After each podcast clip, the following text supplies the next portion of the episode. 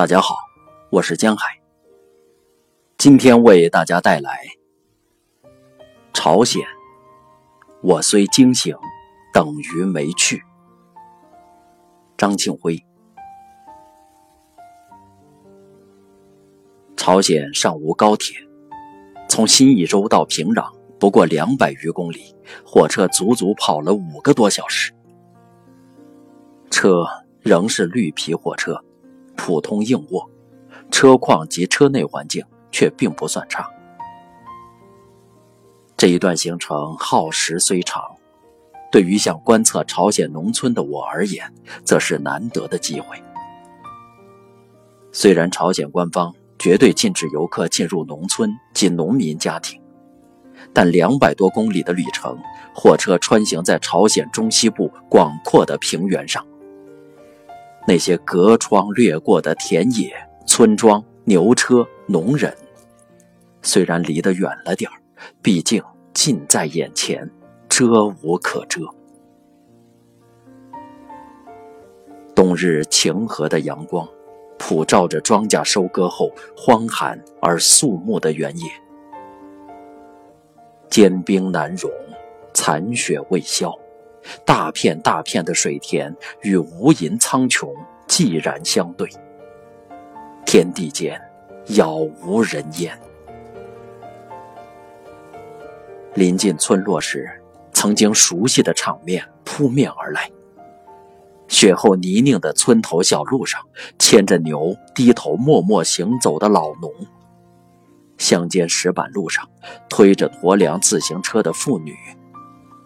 地头田间嬉闹的农家孩子，长满荒草的原上，有人在放羊，有人在看书，有人仰卧着在晒太阳。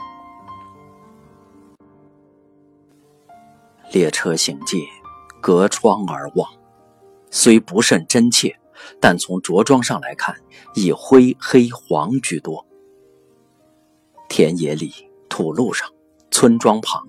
基本看不到国内农村常见的塑料泡沫、矿泉水瓶、破纸袋等轻工业消费品垃圾，却给人以蓝天高远、大地明净之感，实在是太像改革开放前的中国农村了。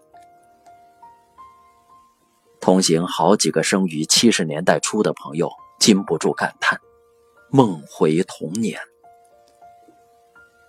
难以想象。我们曾习以为常，却终于久违的陈旧、温暖、名利，甚至淡淡的忧伤，在东北亚这块仿佛时光静止的土地上，竟完整的保留了下来。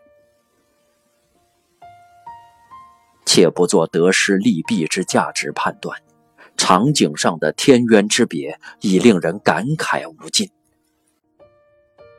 在乡村，我们虽物资丰富。基本不愁吃穿，但却成了康帅傅之类假伪劣产品的倾销地。他们虽过着日出而作、日落而息的田园牧歌式生活，但物资匮乏，依然贫困。我们虽可自由迁徙，农民工大军早在二十多年前就已走向城市，但土地抛荒。农田凋敝，空巢老人、留守儿童已成为全社会之痛。他们虽勤于耕耘，空气、水及自产粮食、菜蔬一派天然，绿色健康，但困于土地，形同异居。毕生想象无多，一眼可以望尽。在农村，我们已深陷现代化的陷阱，他们则老牛破车般蹒跚而行，在现代文明之外，不越雷池，艰难生息。朝鲜农村目前仍采取集体农庄式生产组织及经济分配形式，类同于当年中国的公社、大队、生产队三级管理模式。统一劳动，以工分计报酬，按人头发扣粮。近年来，朝鲜农民已可在住宅旁分一小块地作为自留地，种的菜蔬和养的猪、鸡、鸭等可在自由市场交易。但私人不允许养羊和牛，因为羊会吃公家土地上的草，而牛是生产资料。据中方导游小孙介绍，朝鲜农村饿死人的状况至今亦有发生，但朝官媒不时否定此传言，真相为何，不得而知。